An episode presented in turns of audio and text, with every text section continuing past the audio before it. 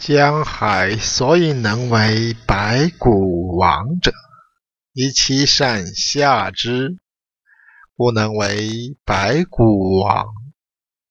是以圣人欲上民，必其言下之；欲先民，必其身后之。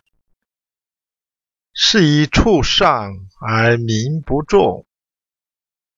处前而民不害，是以天下乐推而不厌。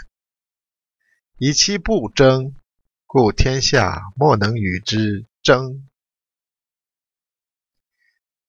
江海之所以能成为百川河流所汇注而成王，就是因为它善于处下。所以能成为百川之王。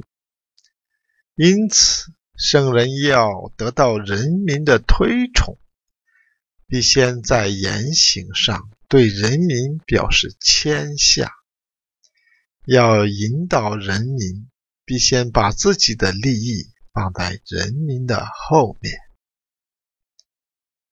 因此，他虽然地位居于人民之上。但人民却并不感到负担沉重。虽然走在人民的前面，但人民却并不感到它构成妨碍。因此，他得到了天下人民永不厌弃的真心拥戴。